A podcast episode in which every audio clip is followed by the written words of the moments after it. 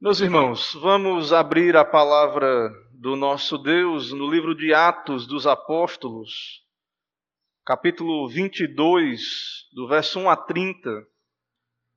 Atos dos Apóstolos, capítulo de número 22, do versículo 1 ao versículo 30. Hoje veremos o discurso de Paulo para com seus compatriotas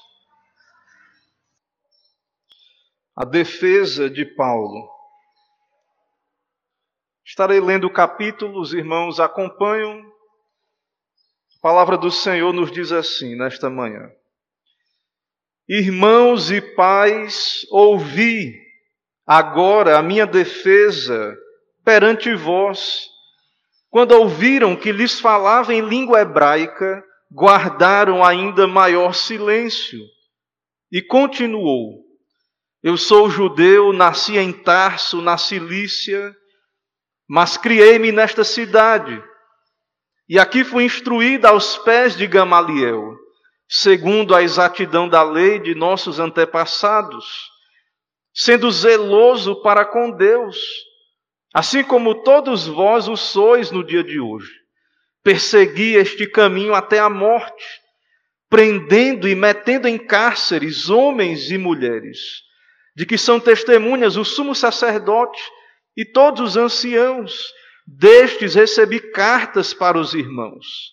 Ia para Damasco no propósito de trazer manietados para Jerusalém os que também lá estivessem, para serem punidos. Ora, aconteceu que, indo de caminho e já perto de Damasco, quase ao meio-dia, repentinamente grande luz do céu brilhou ao redor de mim. Então caí, caí por terra, ouvindo uma voz que me dizia: Saulo, Saulo, por que me persegues? Perguntei: Quem és tu, Senhor? Ao que me respondeu: Eu sou Jesus o Nazareno, a quem tu persegues. Os que estavam comigo viram a luz, sem contudo perceberem o sentido da voz de quem falava comigo. Então perguntei: Que farei, Senhor? E o Senhor me disse: Levanta-te, entra em Damasco, pois ali te dirão acerca de tudo o que te é ordenado fazer. Tendo ficado cego por causa do fulgor daquela luz, guiado pela mão dos que estavam comigo, cheguei a Damasco. Um homem chamado Ananias, piedoso conforme a lei, tendo bom testemunho de todos os judeus que ali moravam, veio procurar-me, pondo-se junto a mim, disse: Saulo, irmão, recebe novamente a vista. Nessa mesma hora, recobrei a vista e olhei para ele. Então ele disse: O Deus de nossos pais, de antemão, te escolheu para conheceres a sua vontade, veres o justo e ouvires uma voz da sua própria boca, porque terás de ser sua testemunha diante de todos os homens das coisas que tem visto e ouvido. E agora, por que te demoras? Levanta-te, recebe o batismo e lava os teus pecados, invocando o nome dele. Tendo eu voltado para Jerusalém enquanto orava no templo, sobreveio-me um êxtase e vi aquele que falava comigo: apressa-te, sai logo de Jerusalém, porque não receberão teu testemunho a meu respeito. Eu disse: Senhor, eles bem sabem que eu encerrava em prisão e nas sinagogas açoitava os que criam em ti. Quando se derramava o sangue de Estevão, tua testemunha, eu também estava presente. Consentia nisso e até guardei as vestes dos que o matavam. Mas ele me disse: Vai, porque eu te enviarei para longe aos gentios. Ouviram-no até essa palavra e então gritaram, dizendo: Tira tal homem da terra, porque não convém que ele viva.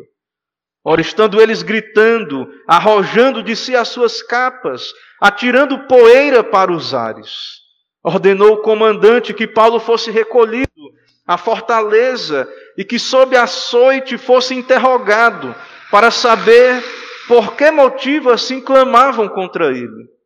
Quando o estavam amarrando com correias, disse Paulo ao centurião presente: Ser-vos-á porventura lícito açoitar um cidadão romano sem estar condenado?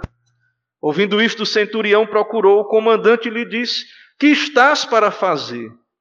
Porque este homem é cidadão romano. Vindo o comandante, perguntou a Paulo: Dize-me, és tu romano? Ele disse: Sou. Respondeu-lhe o comandante: A mim me custou grande soma de dinheiro este título de cidadão. Disse Paulo: Pois eu tenho por direito de nascimento. Imediatamente se afastaram os que estavam para o inquirir com açoites.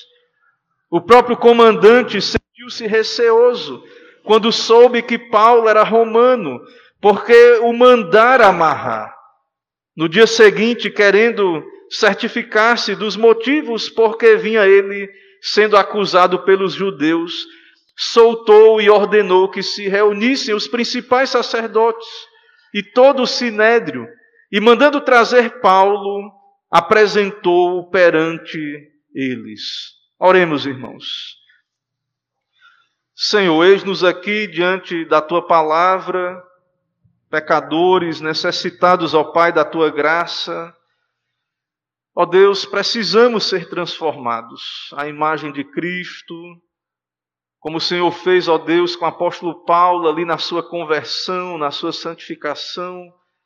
Tem misericórdia de nós, ó Pai, fala conosco pela tua graça.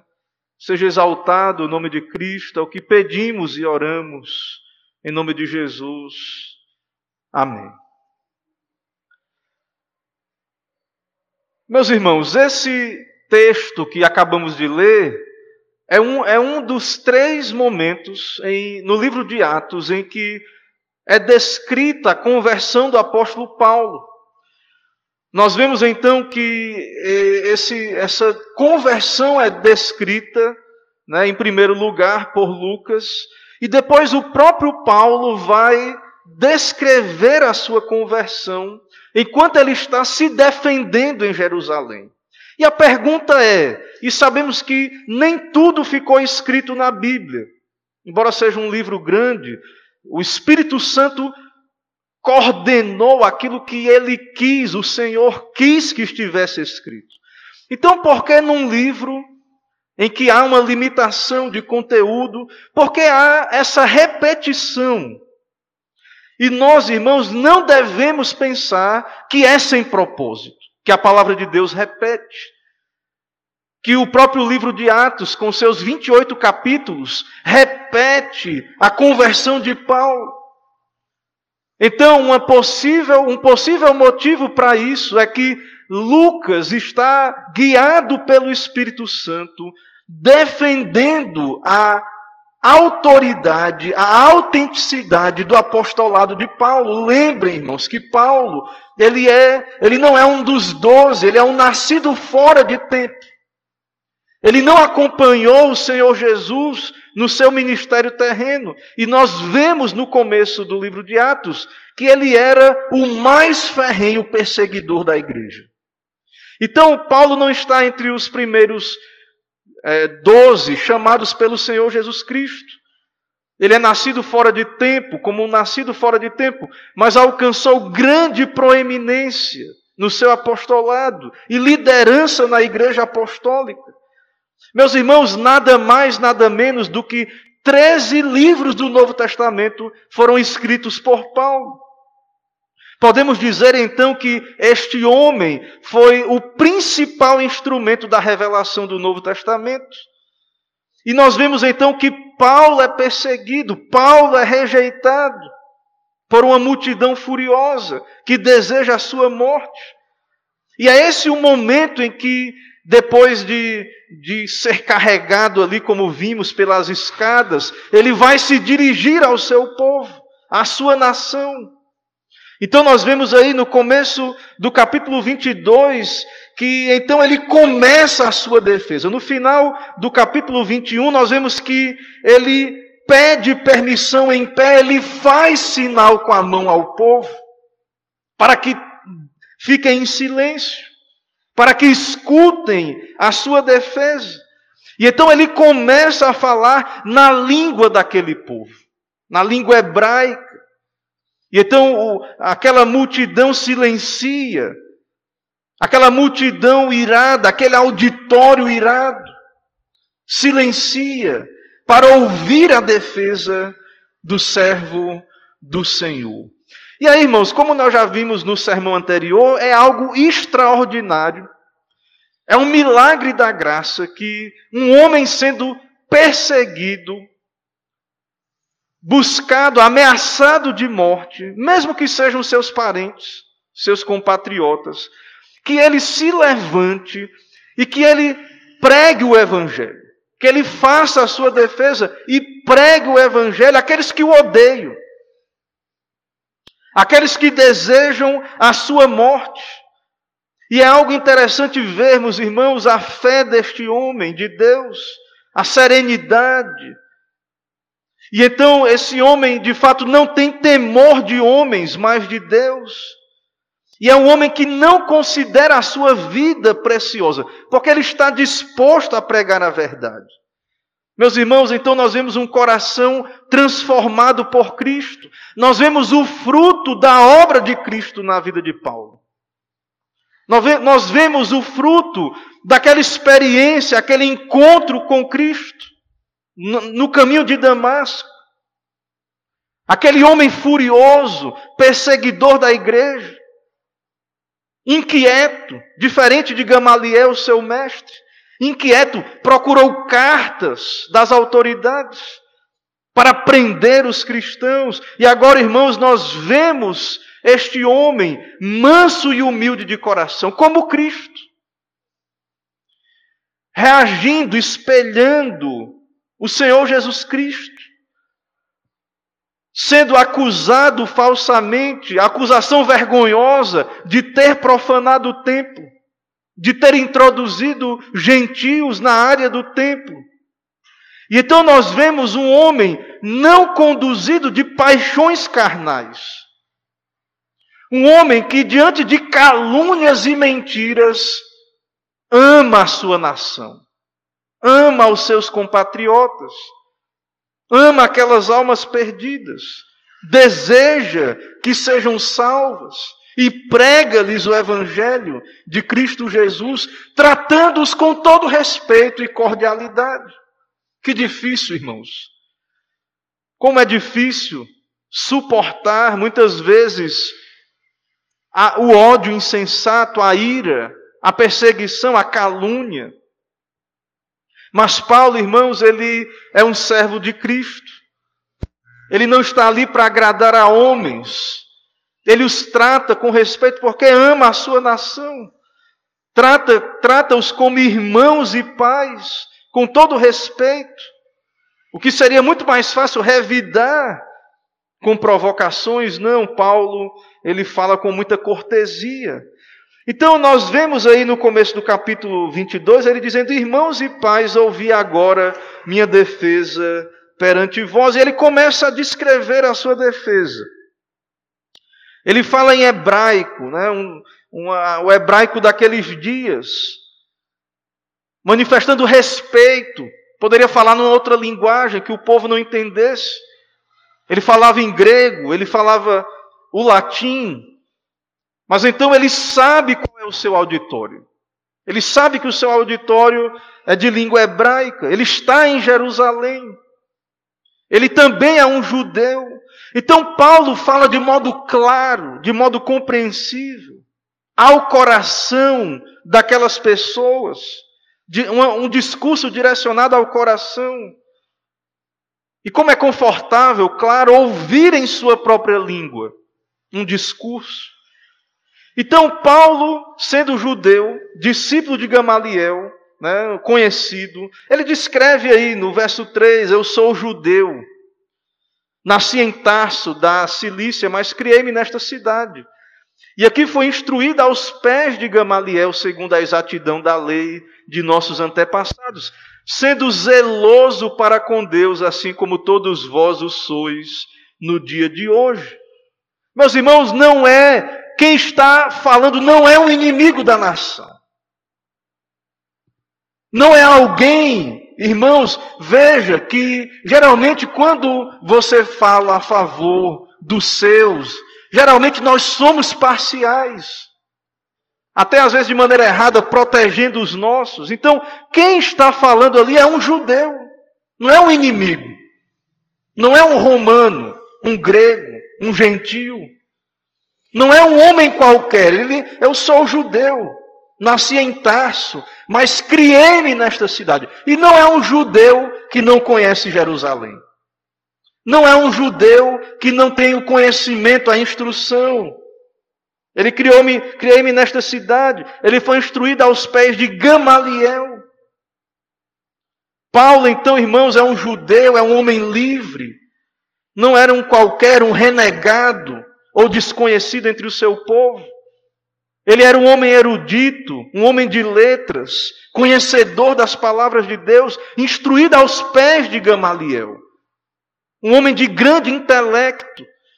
E então, Paulo foi discípulo deste homem, que era um homem conciliador, tolerante, embora nós sabemos que na juventude ali de Paulo ele, ele não era não era muito paciente, né? ele perseguiu a igreja de Deus, mas Paulo foi treinado para, para ser um mestre em Israel.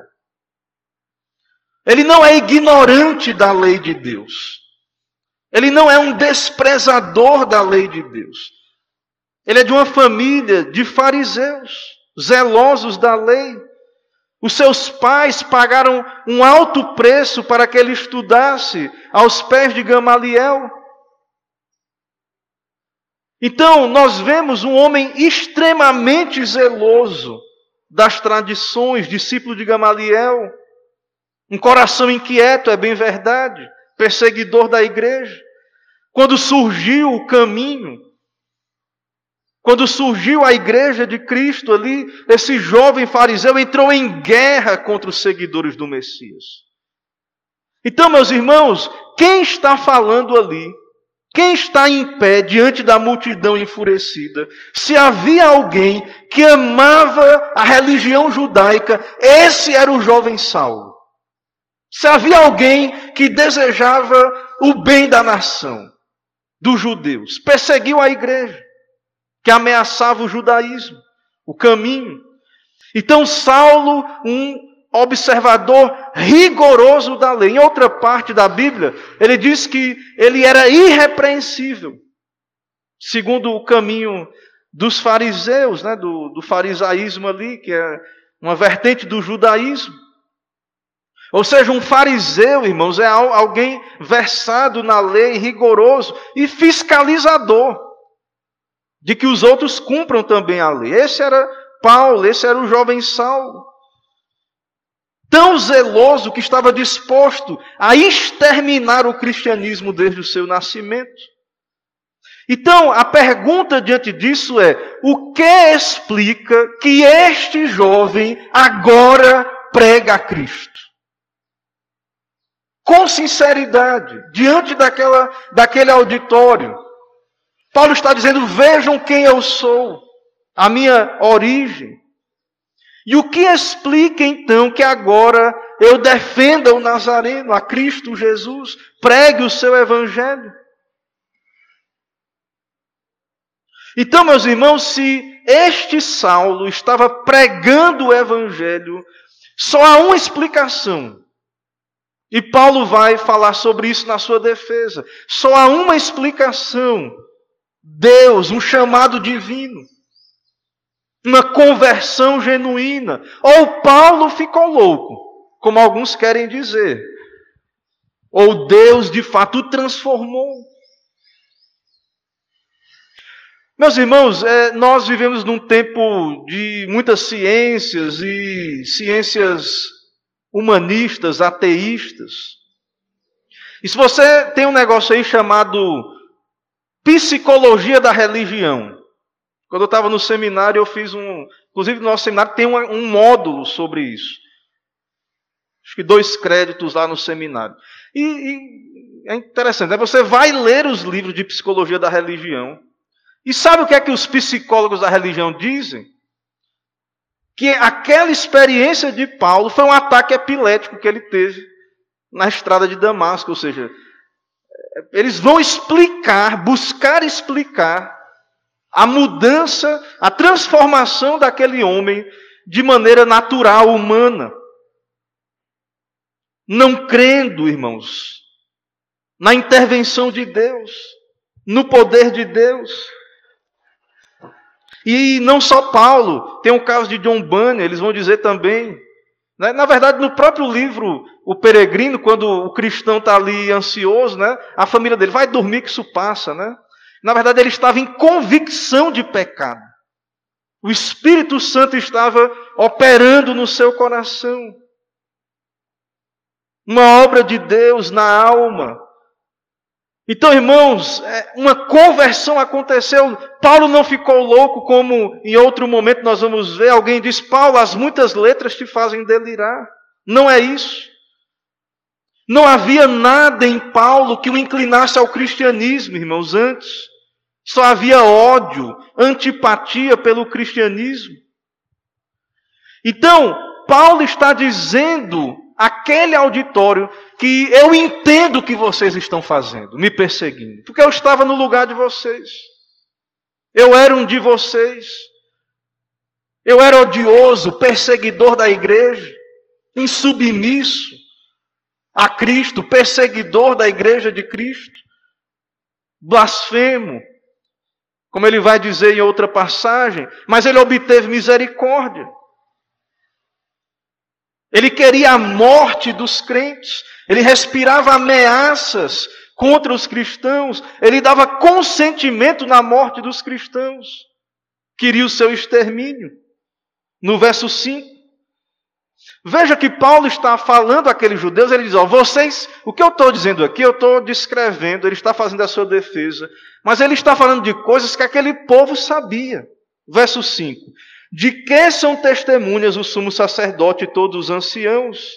Destes recebi cartas para os irmãos e ia para Damasco, no propósito de tra trazer manietados para Jerusalém os que também lá estivessem para serem punidos. Ou seja, vocês sabem vocês sabem o que eu estou dizendo aqui, vocês sabem quem eu era, o que eu fazia. Vocês são testemunhas que o meu desejo era assolar a igreja, estancar o seu avanço. Meus irmãos, então o que Paulo está fazendo, descrevendo a sua conversão, é argumentando que esta conversão não é algo da natureza, mas do poder de Deus.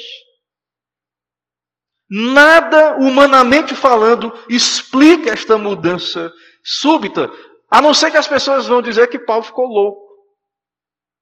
Mas nós que cremos, irmãos, cremos que esta foi uma obra do Cristo ressurreto. Jesus apareceu para Paulo. Ele teve um encontro com Cristo, genuíno, que o transformou completamente. Cristo chamou o Cristo a quem Paulo perseguia estava vivo, ele está vivo. Ele morreu 27 anos antes da conversão de Paulo, mas ele ressuscitou. Versos 6 a 8. Aconteceu que, indo de caminho, quase ao meio-dia, uma grande luz do céu brilhou ao redor de mim. Então caí por terra, ouvindo uma voz que me dizia: Saulo, Saulo, por que me persegues? Quem és tu, Senhor? Perguntei. Ao que me respondeu: Eu sou Jesus, o Nazareno, a quem tu persegues. Então, essa é a explicação, irmãos. Da mudança, da transformação na vida deste homem. De perseguidor a pregador. Então, Cristo vive, Cristo reina, Cristo fez uma intervenção na vida de Paulo na vida do apóstolo Paulo. Então, Cristo pergunta a Paulo: por que me persegues? E aí você pode perguntar: onde é que Paulo estava perseguindo a Cristo? Na igreja. Porque a igreja, irmãos, ela está unida misticamente a Cristo. Ela é o corpo de Cristo, é a noiva. Há uma união entre o cabeça, a cabeça e o corpo. Então, ao perseguir a igreja, a verdadeira igreja de Cristo, não era a igreja que estava sendo perseguida, mas era Cristo mesmo. O Senhor Jesus Cristo, irmãos, lá em Mateus 25, do verso 44 a 45, quando o Senhor voltar, vai haver né, o tribunal de Cristo ali, separar ovelhas dos bodes. E aí, as pessoas vão perguntar: Senhor, quando foi que te vimos com fome com sede, forasteiro nu ou preso, e não te assistimos? Quando foi que a gente viu o Senhor nessa terra? E aí Cristo vai responder: Em verdade vos digo que sempre que o deixaste de, fazer a um destes mais pequeninos, né, outro texto paralelo diz: Irmãos, a mim o deixaste de fazer. Então, irmãos, a igreja, o povo de Deus está tão unido a Cristo que um bem ou um mal feito a um filho de Deus, se somos perseguidos por causa de Cristo, essa perseguição, de fato, ela é contra o próprio Senhor. É claro que não estou dizendo o caso de que por, ser perseguido por causa dos nossos pecados, porque somos pecadores ainda. Às vezes podemos estar sofrendo por causa dos nossos próprios pecados, não é isso que me refiro. Mas se somos perseguidos por causa da verdade, por causa do Evangelho, de fato, essa inimizade é contra Cristo e essa perseguição é contra Cristo. É muito comum, irmãos, quando alguém faz inimizade, no caso, vemos o próprio Satanás, ele não pode fazer nada contra Cristo, então ele persegue a igreja. E assim é o mundo também. Meus irmãos, Deus é soberano, Ele é Deus, Ele é Senhor. Ele é santo, ele é justo. Mas se os homens não querem obedecer a Deus, Deus não perde nada. Eu estava lendo um livro, o autor dizendo assim: o Estado, né, quando ele quer ser Deus, se você quiser é, apostatar do Estado, virar as costas para o Estado, o Estado não aceita, porque ele se enfraquece se as pessoas viram as costas para ele. Deus não. Se o homem não obedece a Deus, né? Embora Deus é, é soberano, ele, ele permite, ele criou o homem com essa capacidade da livre agência, da vontade. E aí o homem se rebelou contra Deus lá no Éden. E Deus continua sendo Deus. Deus não é menos glorioso. Ele não deixa de ser Deus com a rebelião do homem. Na verdade, quem perde somos nós que morremos em Adão. Então nós vemos, irmãos, que há essa rebelião, essa inimizade. E os homens então são inimigos de Deus e acabam por perseguir a igreja de Deus, porque Deus não ganha nada e os homens não podem fazer nada contra Deus e contra Cristo. Então eles perseguem a igreja. E o próprio Paulo também participou disso. Então, ao ver a Cristo, a sua conversão foi súbita, imediata, e imediatamente ele se submeteu a Cristo. Senhor, que farei? Verso 10. O Senhor diz: Levanta-te, entra em Damasco, pois ali te dirão o que convém fazer. E ele ficou cego. E nós vimos ali aquela situação toda de Ananias, né? Então, nós vemos a transformação. Paulo via mas era cego. E agora ele está cego pela visão de Cristo, mas ele vê. O seu coração foi transformado. Ele tem olhos espirituais, uma mudança radical na sua cosmovisão, na sua teologia. E Ananias diz a ele no verso 14: O Deus de nossos pais de antemão te escolheu para conheceres a tua vontade e veres o justo e ouvires uma voz da sua própria boca, porque terás de ser sua testemunha diante de todos os homens das coisas que tem visto e ouvido. Irmãos, Deus chamou homens apóstolos que viram e ouviram, e Paulo, mesmo tendo nascido fora de tempo, ele viu a Cristo. Estava lendo um material, um livro, e ele dizendo que a grande glória né, dos cristãos do primeiro século é, eles se encontravam, os crentes diziam assim, você viu? Você viu? João, nos, na sua carta, ele diz: aquilo que temos visto, as nossas mãos apalparam, acerca do Verbo da vida, disso falamos, testificamos. Então Paulo aparece, Cristo aparece a Paulo, irmãos. Ele viu o Senhor ressurreto e o Senhor o chamou. Ele não era um dos doze, mas ele foi chamado por Cristo Jesus. Então o que Paulo diz aí no verso 17, né? depois ele vai ter um êxtase aí no verso 17. Né?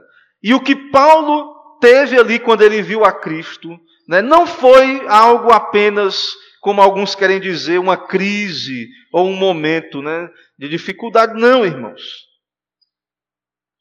Também aí no verso 17 nós vamos ver que ele tem outra experiência com Cristo. Em Jerusalém, ele estava no templo, sobreveio-lhe um êxtase, uma espécie de transe. Então Deus falou com ele.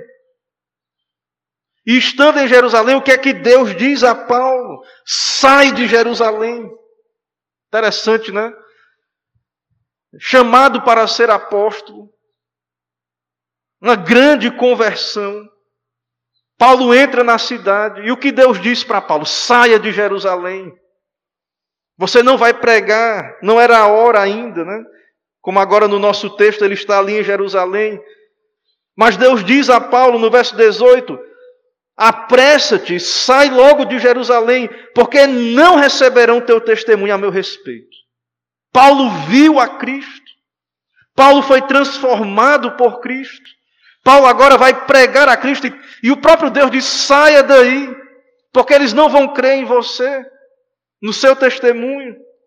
Não receberão o seu testemunho a meu respeito. E Paulo ainda argumenta com Deus, ou seja, Paulo queria pregar o evangelho ali. Mas ele disse: Senhor, bem sabem que eu encerrava em prisão nas sinagogas e açoitava os que criam em ti. Eles sabem, Senhor. Ou seja, eles vão acreditar, Senhor, em mim. Pois eu, eu era um daqueles que, quando se derramava o sangue de Estevão, eu também estava presente, consentia. Mas no verso 21, Deus lhe diz: Vai, porque eu te enviarei para longe aos gentios.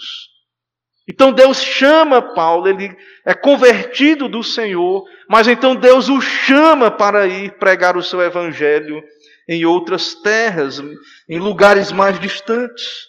E Paulo atende, ele vai pregar então aos gentios, aí estudando a vida de Paulo, ele vai para a Arábia, depois para a Cilícia, depois nós temos as viagens missionárias, e aqui agora Paulo está de volta a Jerusalém. Então, o testemunho de Paulo foi rejeitado, irmãos. Foi rejeitado o seu testemunho. Mas esse testemunho ele continua ecoando até o dia de hoje. A sua defesa, rejeitada pelos judeus. O seu relato de conversão que não foi aceito, mas interrompido.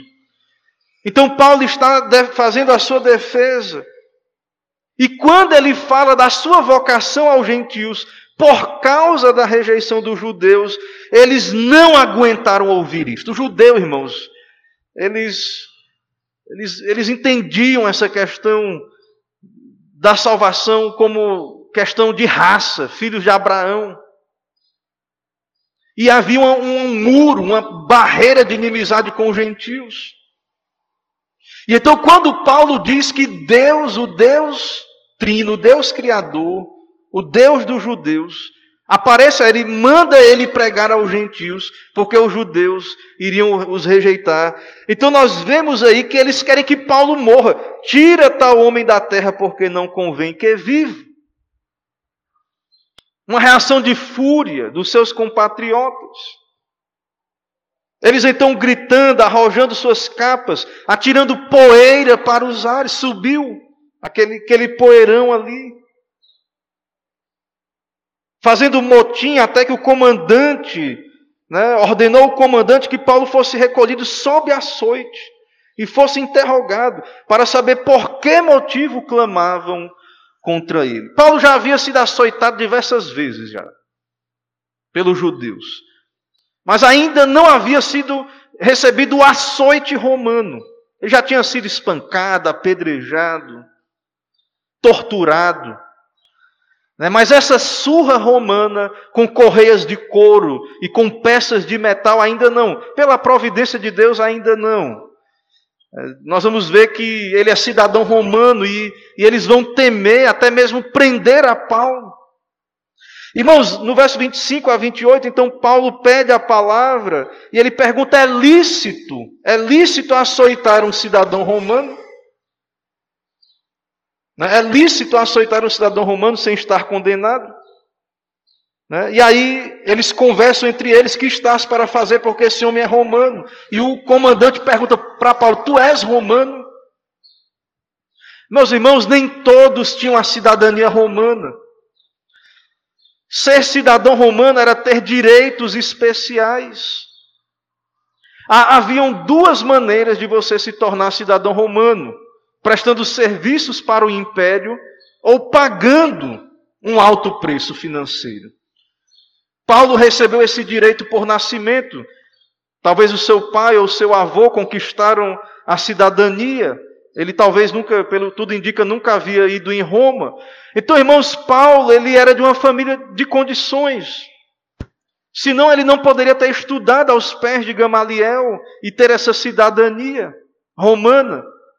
Você vê que o próprio homem que pergunta a ele aí, né, o comandante, ele pergunta, tu és romano? E ele diz assim, a mim me custou grande soma de dinheiro esse título de cidadão. E aí Paulo responde, no final do verso 28, pois eu tenho por direito de nascimento. Imediatamente se afastaram o que, o que, os que o estavam a inquirir com açoites. E o próprio comandante sentiu-se receoso quando Paulo era romano, porque mandaram amarrar. Irmãos, a pena de punição para alguém que punisse um cidadão romano sem o julgamento era morte. Aquele homem estava correndo risco de vida ao mandar açoitar a Paulo. Então, a mesma coisa, se o prisioneiro mentisse dizendo que era romano sem ser, também a pena era de morte. Então é muito valiosa a cidadania romana. Então, por meio disso, Deus o livra daquele flagelo, daqueles açoites, até mesmo ser amarrado, aquele homem né, fica ali meio com medo e, liberta Paulo. E então, irmãos, nós vemos o final deste capítulo, né, deste homem aí, querendo, esses comandantes aí romanos, esses oficiais, querendo entender o que é que estava acontecendo. Paulo pregando, a multidão alvoroçada. E aí no final ele, ele manda que reunissem o sinédrio para que Paulo agora se defenda diante do sinédrio, mas isso é apenas o que veremos no capítulo 23. Meus irmãos, o que esse texto tem né, para falar aos nossos corações nesta, nesta manhã? Mas, claro que já podemos tirar lições né, daquilo que vemos no texto, na exposição. Mas eu quero trazer algumas aplicações ainda para nós. Meus irmãos, Paulo amava os seus concidadãos, amou os seus concidadãos. Nós vemos um homem pregando aos que querem a sua morte. Paulo não está procurando fama, riqueza. O seu interesse é pelas almas. E enquanto estava meditando aqui nessa, nessa aplicação, e observando a nossa cultura, a nossa sociedade, irmãos, será que, e eu creio que a situação é difícil, talvez não, mas será que nós temos esse sentimento de nação?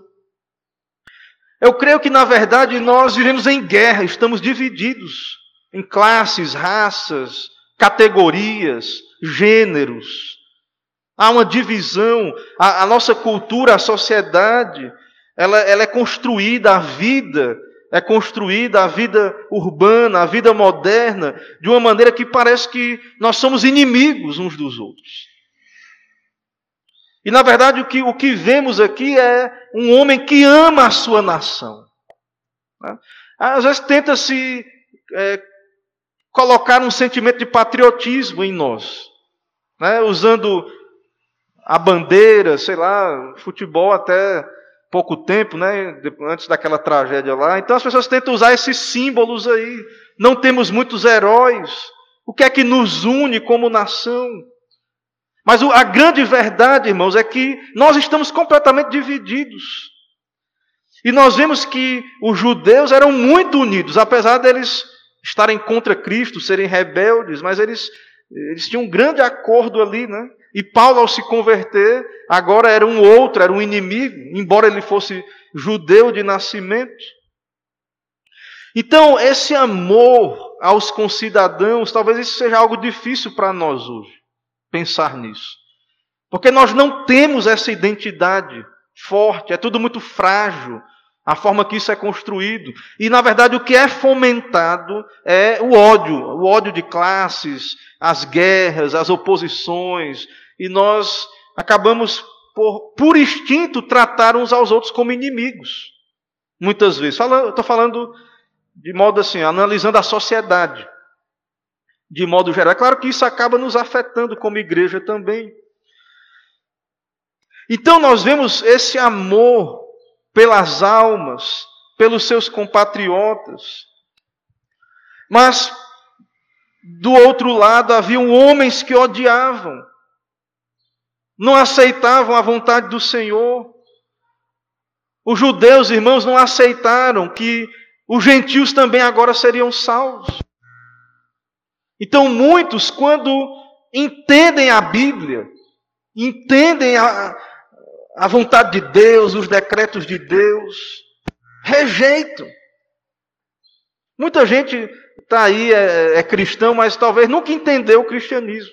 Se entendesse, talvez rejeitasse o cristianismo bíblico. Então, o que há no coração do homem não regenerado é um ódio a Deus, a inimizade contra Deus. O homem natural não se submete aos planos de Deus, aos decretos de Deus, ao seu propósito de salvação em Cristo, de predestinação. Isso é, é o homem natural, ele ele não discerne as coisas do Espírito de Deus. Para ele é loucura. E ele odeia o Deus da Bíblia, o Deus Santo da Bíblia. Então, Paulo pregou porque amava os seus compatriotas, almas perdidas, e também porque Deus o enviou a pregar. É claro que no primeiro momento Deus o envia para longe dos judeus, mas agora ele está pregando aos judeus. E a pergunta é, irmãos, nesta manhã, por que, que Paulo ficava falando da conversão dele, né? do seu testemunho? Até uma prática muito comum né, no meio cristão, você falar do seu testemunho. As pessoas usam muito desse método como um método para evangelizar, elas creem nesse método. Será que esse é um. Não é o meu propósito aqui questionar o método em si, mas por que, que Paulo está falando de si e não de Cristo? Na verdade, irmãos, ao falar da sua conversão, Paulo está apontando para Cristo. Porque, como vimos na exposição, o que aconteceu com Paulo só há uma explicação: Cristo Jesus. Quem pode transformar as nossas vidas? Cristo Jesus.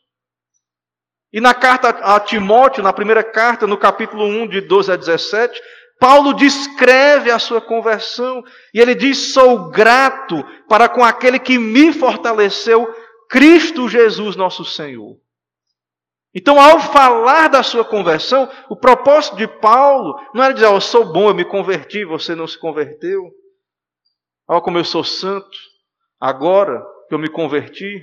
Antes eu era assim, agora não, eu sou muito santo. O propósito de Paulo não é esse, irmãos. Veja o que ele diz em 1 Timóteo 1, de 12 a 17. Ele é grato a Cristo, que lhe fortaleceu, que me considerou fiel, designando-me para o ministério. Cristo não só converteu Paulo, mas numa mesma tacada chamou-o para o ministério. Aí ele vai dizer quem ele era. A mim que noutro tempo era blasfemo, perseguidor e insolente. A mim que era blasfemo, perseguidor e insolente. Mas obtive misericórdia, pois o fiz na, na ignorância, na incredulidade. Paulo estava morto nos, seus, morto nos seus delitos e pecados. Estava na sua incredulidade fora de Cristo, transbordou, porém, a graça de nosso Senhor com a fé e o amor que há em Cristo Jesus. Teve o seu encontro com Cristo. Mas o que é que Paulo diz agora? Fiel é a palavra e digna de toda aceitação, que Cristo Jesus veio ao mundo para salvar os pecadores, dos quais eu sou o principal. O mundo não entende isso. Porque é uma mentalidade de obras.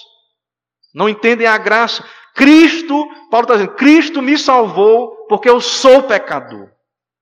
Um fariseu, né, dizendo isso. Irrepreensível, segundo o seu padrão farisaico anteriormente. Então Paulo diz, irmãos, para nós aí, obteve misericórdia de Deus, transbordou a graça de Deus, Cristo veio ao mundo para salvar os pecadores. E entre os pecadores eu sou o principal. Paulo nos diz aí. Mas por esta mesma razão me foi concedida misericórdia, para que em mim o principal evidenciasse Jesus Cristo a sua completa longanimidade. O que Paulo está dizendo, irmãos, ó, você que está ouvindo a pregação, você que está ouvindo o meu testemunho do que Cristo fez na minha vida, saiba de uma coisa.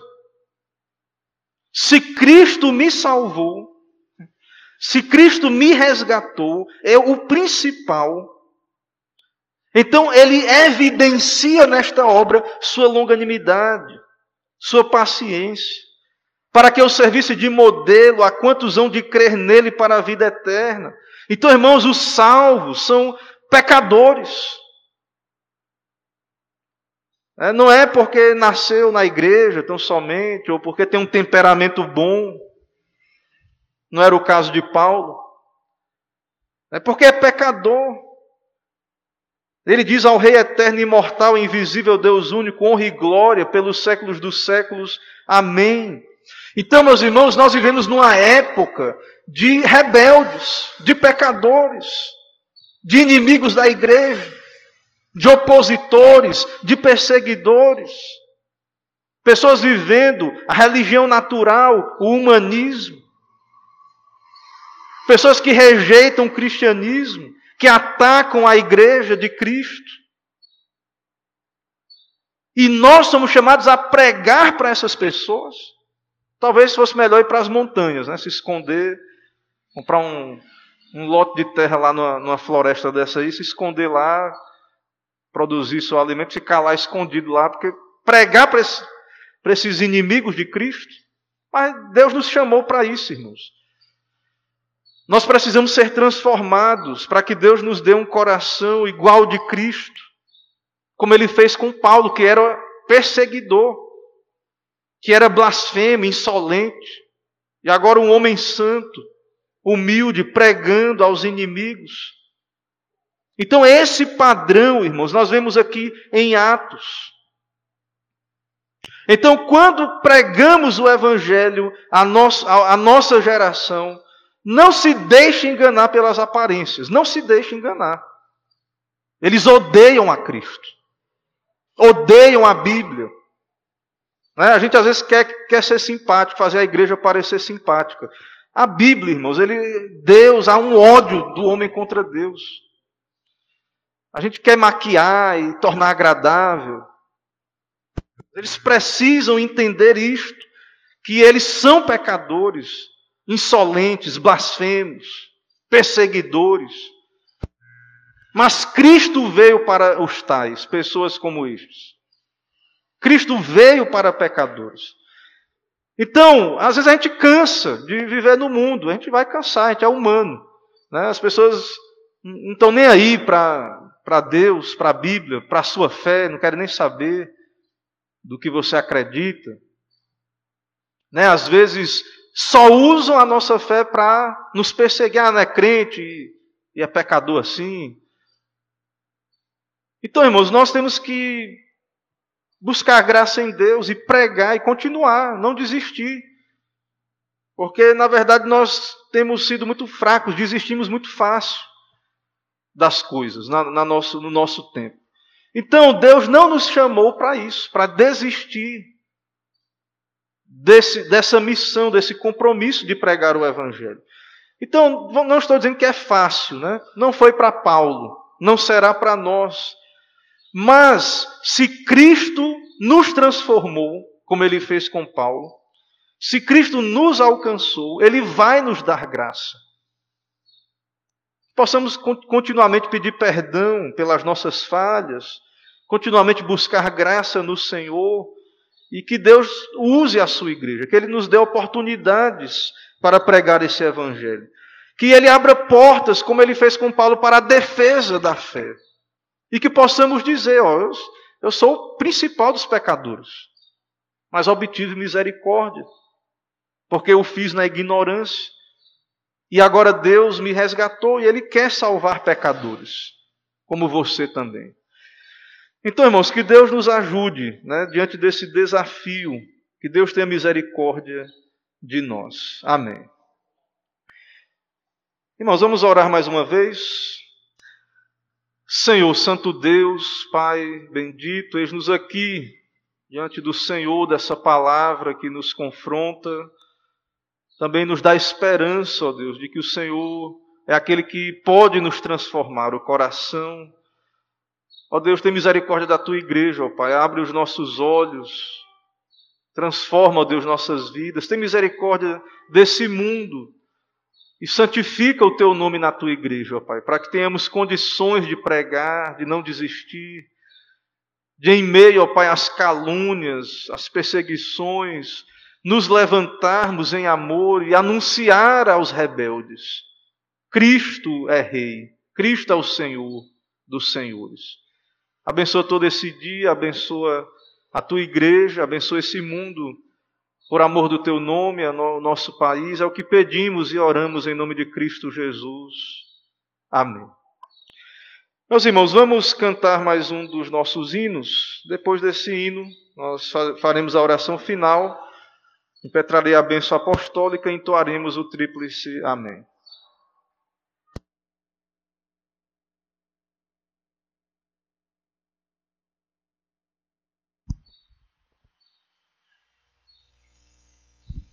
Vamos ficar de pé mais uma vez.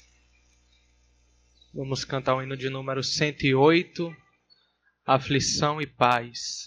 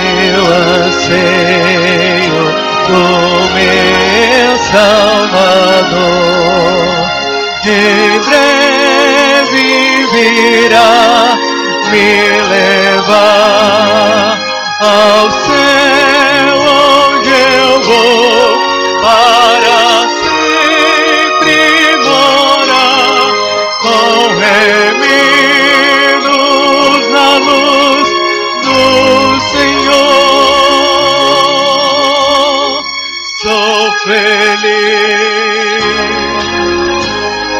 com Jesus. Sou feliz com Jesus, meu Senhor.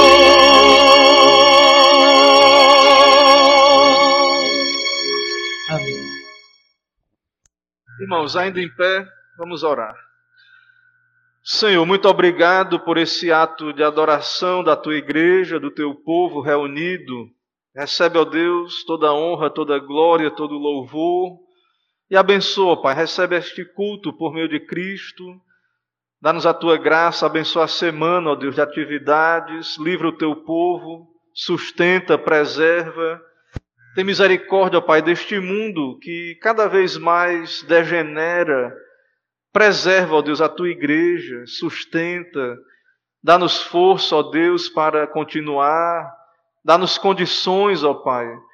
Ó Deus, tem misericórdia, ó Pai. Sabemos de crises, fomes neste mundo, perseguições.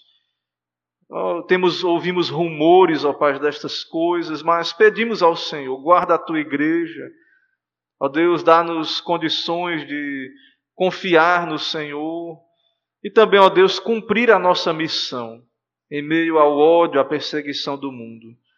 Conforta, ó Deus, os que sofrem, sustenta, abre portas aos que necessitam de uma porta de emprego e nos dá paz, nos dá vencer as lutas e principalmente, ó Pai, nos dá um coração como o de Cristo, humilde, disposto a sofrer, a amar, mesmo os mais odiosos pecadores, ó Pai não conseguimos por nós mesmos, nos ajuda na nossa pequena fé. Também, ó Deus, nos dá mais unidade como igreja. Nos dá um dia de paz, nos abençoa, nos leva com a tua graça. Continua nos abençoando em todo esse dia, no estudo também à noite. É o que pedimos e oramos em nome de Cristo Jesus. Amém. Receba a bênção, irmãos. Que a maravilhosa graça do nosso Senhor e Salvador Jesus Cristo, o amor de Deus, o nosso eterno, misericordioso Pai, a comunhão, as consolações do Espírito Santo de Deus, seja sobre todos vós e o povo de Deus espalhado por toda a terra. Amém.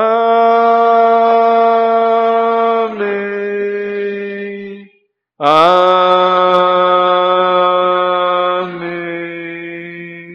Amém.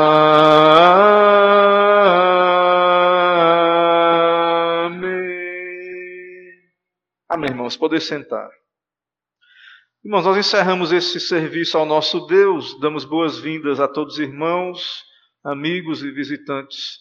Se houver, sejam bem-vindos. Esta é uma igreja que busca pregar o Evangelho da graça de Deus aos pecadores. Que Deus abençoe cada um. Irmãos, para não nos delongar muito aqui, mas é, quero trazer que são três avisos. Departamental da SAF online às 19 horas, dia 25, quarta-feira. Então as irmãs da SAF estejam aí atentas, participem. É importante a participação, porque é departamental que são tomadas decisões e, e espera-se né, o apoio, e para você apoiar, você tem que também é, estar lá, poder dar sua opinião e coisa do tipo. Então é muito importante a, que as irmãs estejam ativas aí na de, departamental, né? Não, não é, não é plenária não, é departamental. Então, na verdade é para ouvir, né, o, a palavra, estar em comunhão. Perdão aí, é departamental. Irmãos, nós temos uma campanha de, de ração ou materiais de limpeza para animais é, dos nossos adolescentes, né? Ontem houve a live muito boa, né?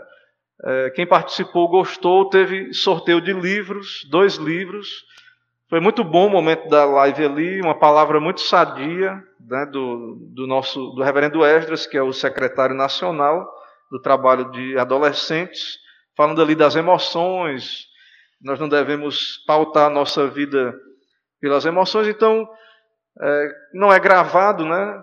Quem não participou de fato não poderá rever, mas eu quero incentivar né, esse, uh, o apoio quando houver esse tipo de trabalho, um trabalho a nível de presbitério, que é muito bom, e incentivar também os adolescentes. Então, se você é, quiser cooperar com a campanha, então você pode trazer até o dia 5 do 12, né, um quilo de ração, ou dependendo da, da sua disponibilidade, ou material de limpeza para os animais.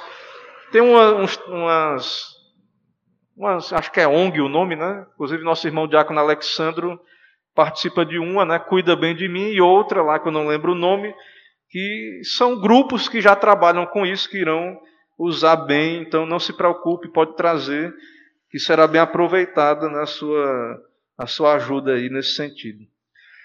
É, lembrar, irmãos, que no próximo sábado, às 18 horas, então é mais cedo do que as atividades de costume, nós teremos o culto em ação de graças por gratidão pelo nosso salão anexo, pelo ano também, um culto em ação de graças por tudo que Deus tem, tem feito, mas especialmente pela igreja, pela obra de Deus, pelo, pela reforma né, que Deus nos conseguiu conduzir, é, fazer aqui na igreja este ano.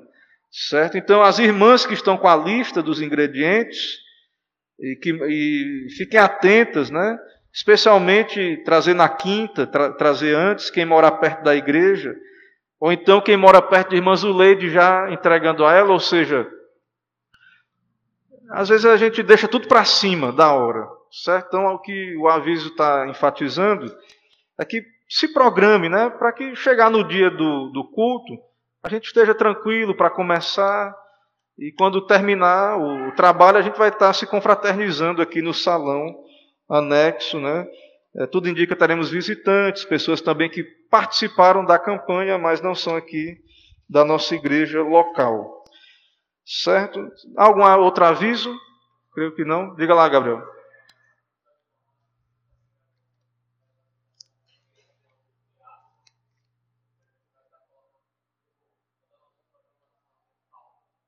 Irmãos, a junta diaconal vai ter sua reunião na sexta, né? Que horas? Então, orem pelos diáconos, orem pelo, pelo andamento do trabalho, é muito importante né, a nossa junta estar ativa aí, tanto para nos auxiliar aqui, como na, na assistência aos necessitados. Então, orem pela nossa junta. Irmãos, vamos em paz, um bom dia a todos e até uma próxima oportunidade. Amém.